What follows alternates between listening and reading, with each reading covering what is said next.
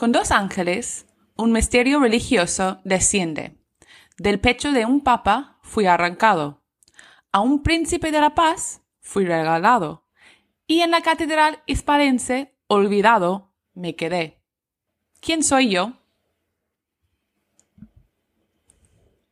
Alguien que está abandonado, claramente. Pienso en cosas que abandono, como las llaves, mi móvil, el celular. Kate. No, te he abandonado, ok, jamás. Ah, bien, perfecto. Con dos ángeles. Bueno, es un objeto, un misterio religioso desciente. De un pecho de un papa del corazón. ¿Te ¿Un imaginas? corazón tú crees que te voy a traer? El ¿Un corazón, corazón? del papa. Late. Después de tú me de sangre. traíste una lengua, ¿no? Ah, verdad, la lengua. No pasa. ¿Esto no son las cosas tienen cuerpo? No. Eh, bueno, de- es un objeto. Eh, como es la catedral, debe ser un objeto litúrgico, tal vez. Una- un cáliz. Ah, podría ser. Un cáliz es un buen. Un, un buen um, pensamiento. Además que el, el vino es un misterio religioso que desciende. No, no. No. El cáliz no es. Ya, Y el príncipe de la paz, no sé quién sea. Ese príncipe, eh, había un ministro de Carlos IV que era el príncipe de la paz. Godoy, de hecho. ¿Ves? Estás acercando. Pero no. Sabes cosas. Simplemente hay que poner la- el puzzle bien. ¿El puzzle? Mm. Bueno, un regalo, yo le regalaría. ¿A quién le regalaría a Godoy? Le regalaría una espada. Pero a un papa. Para matar. para matar. No sé. Bueno, debe ser algo, un regalo fino, fino, fino, fino.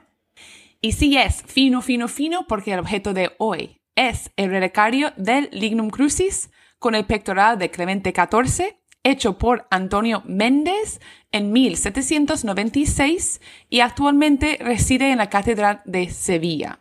Así que, bienvenidos a... Las cosas tienen vida.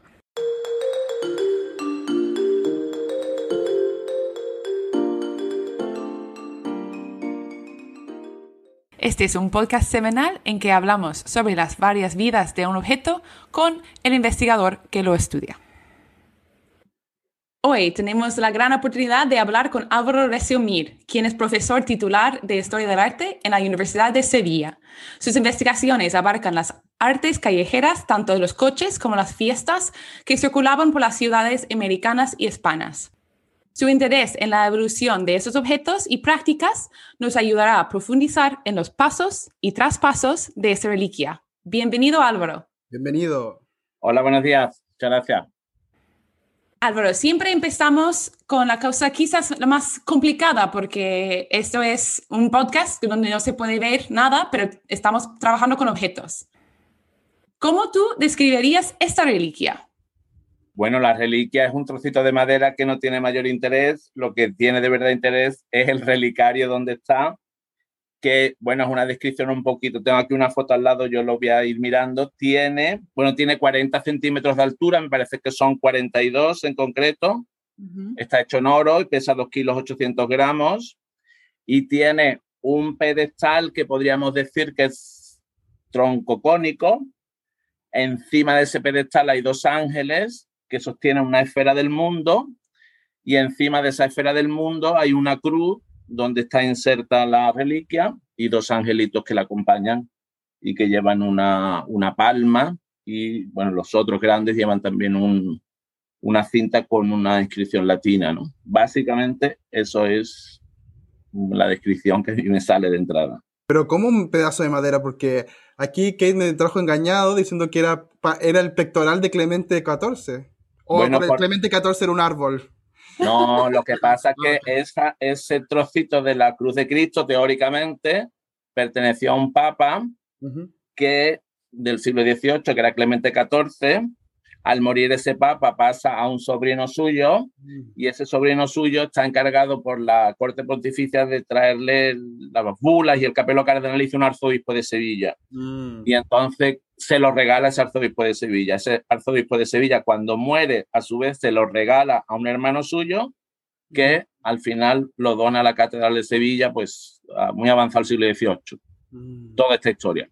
Y por eso yo creo que hay un poco de confusión, porque hay la reliquia que es el trozo de madera, luego había el contenedor que era el pectoral de Clemente XIV y luego encima hay otro tipo de decoración. Es como las muñecas, ¿no? Esas matriosca, una matriosca.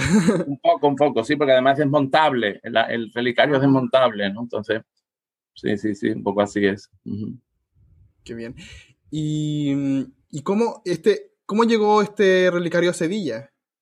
Bueno, pues eso te, lo, que te he contado. La reliquia llegó así y cuando en 1796 viene Carlos IV y toda su corte con, con el que entonces era ministro de Estado, hoy llamaríamos presidente de gobierno, que era Godoy, pues el cabildo decide regalarle la reliquia. Pero como ve que esa cruz de oro no es suficiente, pues le hace todo el relicario, los ángeles, la esfera del mundo que yo contaba antes y el pedestal, ¿no?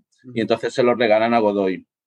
Es, eh, bueno, lo, por así decirlo, milagroso es que haya vuelto a la Catedral de Sevilla, porque cuando Godoy cae en desgracia, su colección se dispersa y algunas, bueno, en principio su colección se nacionaliza, pero la verdad es que muchas obras eh, salieron del control del Estado, entonces eh, unos años después, en 1817, un agente del Cabildo en Madrid dice, mm, ha salido a la venta el relicario que nosotros regalamos a Godoy y podríamos comprarlo, y así se hace, se compra y se devuelve a la Catedral de Sevilla.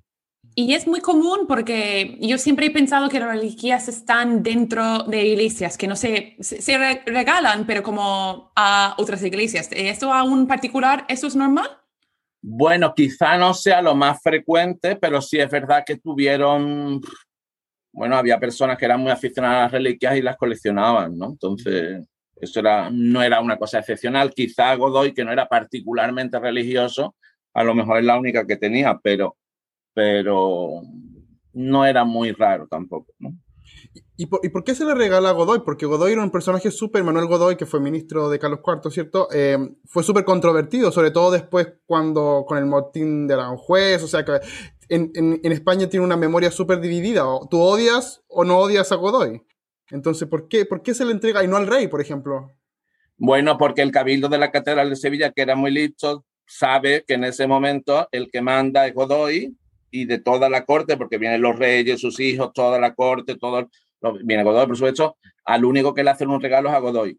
Mm. Entonces, pues ellos saben que él manda y que si necesitan algo lo van a tener que pedir a través de Godoy, que si no, no lo consiguen. a los reyes solamente lo que le hacían eran todas las mañanas, no sé cuántos días estuvieron, pero no muchos días en Sevilla, iban al Alcázar y preguntaban si había pasado buena noche el rey. Y bueno, después hubo algunas visitas y bueno, pues lo, le enseñaron la catedral, ese tipo de cosas, pero ellos eh, se centraron, su interés total fue en Godoy porque él era el que tenía todo el poder del Estado. Mm. Ellos fueron listos en ese sentido. Por eso era un tipo de regalo diplomático que, que lo vemos actualmente. Digamos así, sí, sí, sí, sí, sí. Y sabemos, por ejemplo, lo que estaba sucediendo en Sevilla en esta época para promocionar ¿no? el cabido de pedir algo? ¿Estaban pidiendo algo en concreto o simplemente más, no sé, mm, generosidad en un futuro dado? Bueno, ahí hay muchos intereses. Para la ciudad fue una oportunidad que viene el rey, entonces todas las instituciones se pusieron como muy alerta.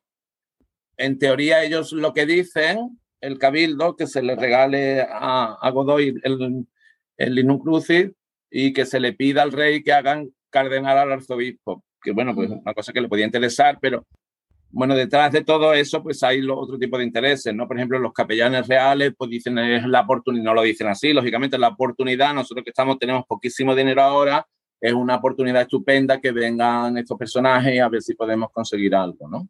Todo se movía por un sutil o no tan sutil juego de intereses y de vinculación al poder, ¿no? Y todo es ornamento de, de, oro, ¿cierto? lo, se lo, realizan para Godoy y eh, utilizan qué tipo de artesano sevillano, supongo. Bueno, sí, es un artesano que trabaja, un, un orfebre que se llama Antonio Méndez, que trabaja para la catedral en esos momentos. Y la inspiración, por así decirlo, del objeto es un grabado italiano de 1730, aproximadamente, de un platero que se llamaba Giardini, que publicó un libro con muchos, con muchos motivos. Y, y bueno, hay una cosa que se parece a un grabado que se parece bastante al, al relicario, ¿no? Y has dicho también que hay texto eh, en, esta, en este relicario. ¿Se puede leer el texto o, qué pasa con ese texto? Bueno, hay varios textos en el relicario. Hay, eh, ya digo que hay dos ángeles que llevan una, una filacteria, una cinta en la que hay una escritura latina que viene a decir, pues con la cruz triunfará o algo así. Después a mí me impresionó mucho cuando hice las fotos, hay una esfera del mundo y entonces en esa esfera del mundo hay muchas ciudades no señaladas, ¿no? Pero además señal en ciudades del Extremo Oriente, rarísimo, ¿no? Eh, bueno, está Madrid, está París, tal y cual, pero está México, están ciudades de Asia, una cosa bastante rara. Y después en el pie tenía una inscripción que esa se ha desaparecido cuando el, el, el Cabildo recupera la obra o la recompra, por así decirlo, y, y la traen a Sevilla dicen que antes de que antes de exponerla, pues hay que eliminar una inscripción que tiene en el pie, que yo me imagino que sería un halago grandísimo a Godoy, que ya en ese momento había caído en desgracia, con lo cual no interesaba, ¿no?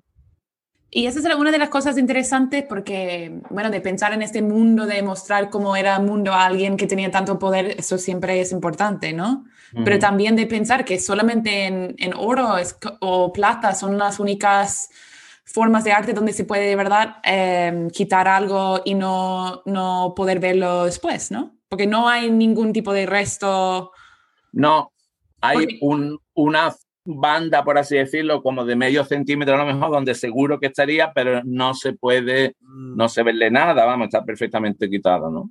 Esto es como para nuestro público cuando alguien se hace un tatuaje de la novia y termina todo mal y tiene que pero eso normalmente te deja una huella, te tienes que hacer un tatuaje más grande encima. Eso. Y quedó completamente, completamente desaparecido, ¿no? Mm. Sí, sí, sí.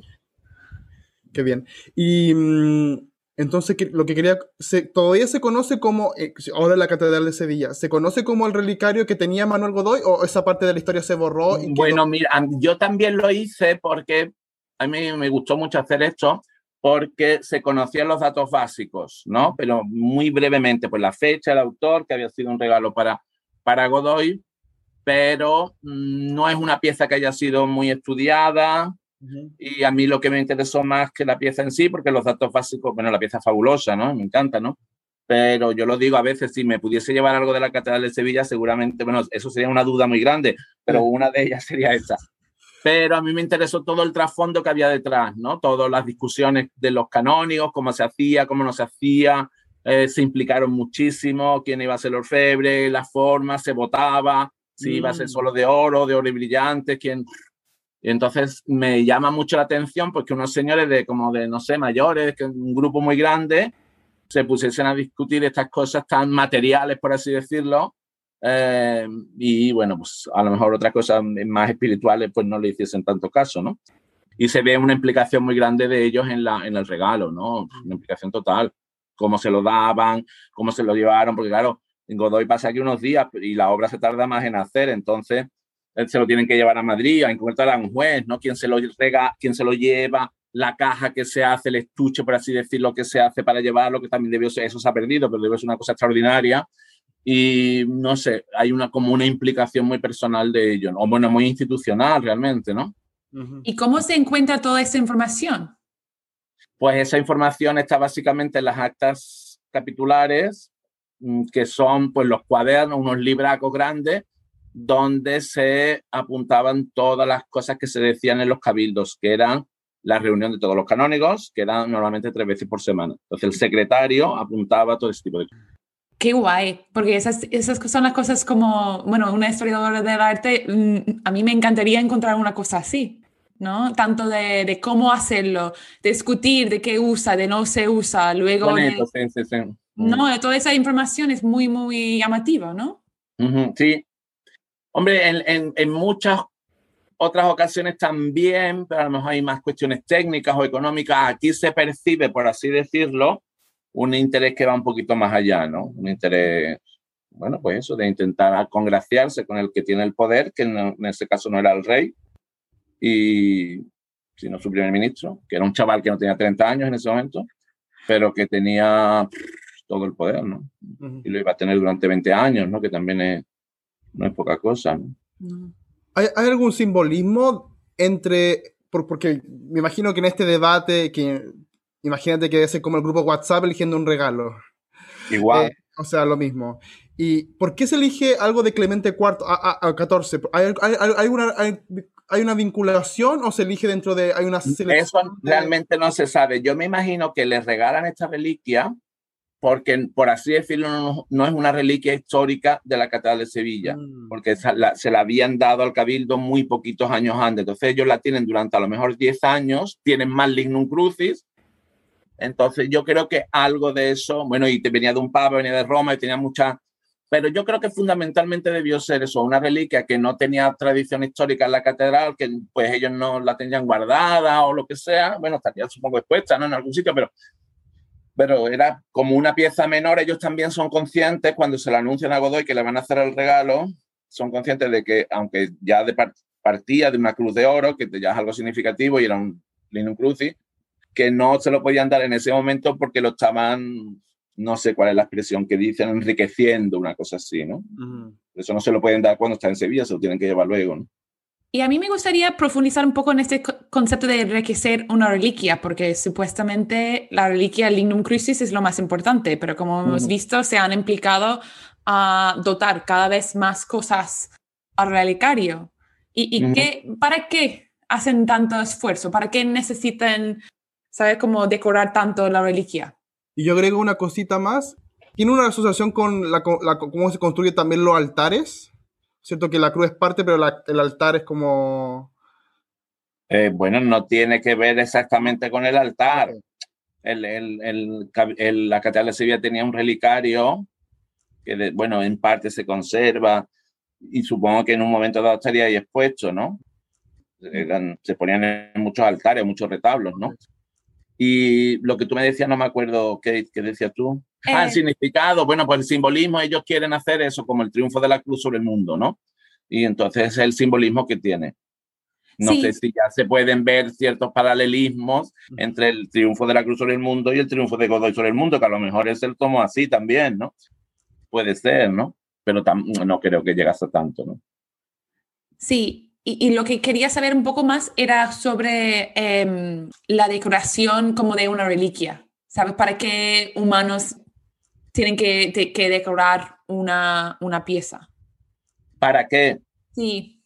Bueno, en este caso fue con un sentido suntuario, pues para potenciar, por así decirlo, la importancia de la reliquia en sí, que ya es bastante importante porque es Linum Crucis, que además no es pequeño, y después yo creo que por, porque Godoy tenía una enorme afición a los brillos y al oro, porque en su colección había, no te voy a decir muchos elementos de oro, pero él tenía una particular predilección por todo lo suntuario, por todo lo lujoso, por...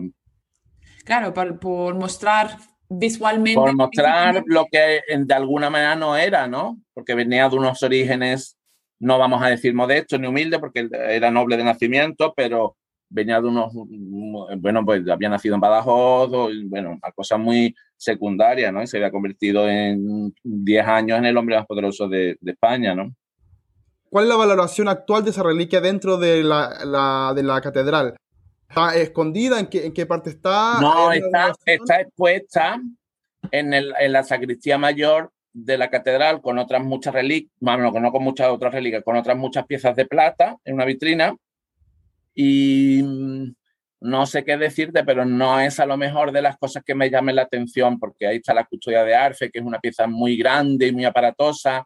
Yo creo que no tiene gran valoración, que no pasa un poco desapercibida entre tanta cosa, ¿no? ¿Y lo llaman ahí como el, el, relicario de Godoy? O no, no, no, no, como el relicario de Clemente XIV. Lo de Godoy ya no. perdido todo el resto. Godoy ya borrado y fuera de la mente vamos, se sabe, pero que no tiene que ser una cosa muy específica, pero no, no, no se conoce como tal. Perfecto. Y ya nosotros hacemos una pregunta trampa siempre. Si tú pudieras preguntar una cosa a ser relicario, ¿qué sería? Si yo pudiese preguntar una cosa a este relicario, pues me gustaría saber qué sintió, cómo lo valoró Godoy. Yo creo que eso sería qué hizo con él, eso no se sabe, pero... ¿Dónde lo puso? Si estaba... a lo mejor, bueno, a lo mejor se podría rastrear, rastreando mucho, ¿no? Pero, pero, por ejemplo, en sus memorias, que tiene una memoria muchos tomos, yo creo que no hace referencia a ello. Me parece a mí que no hace referencia. Vamos, su, su memoria también son un gato político y van por otra, por otra vía, ¿no? Pero no sé, él tenía tantas cosas que a lo mejor esto que a mí personalmente me impresiona mucho y me fascina mucho, pues a lo mejor él no tuvo, sí mostró su agradecimiento al cabildo y se lo dijo que, que, que, fineza y que, que, estaba muy agradecido y que haría lo posible por ellos, pero de una manera cortés, ¿no? No sé yo qué sentiría. A mí me gustaría saber qué sintió a él, si le gustó, si no le gustó. Mm. Déjalo en la mesita al lado de la... Por ejemplo. De la cama. De la mm. sí, sí. Y una última pregunta, ¿alguna referencia bibliográfica para que la gente que quiera saber un poco más sobre este relicario, sobre su historia, que nos pueda... Bueno, eh, yo publiqué un artículo sobre él o un capítulo de libro que se llama así, Un regalo para el príncipe de la paz, en un congreso como en Canarias hace dos o tres años.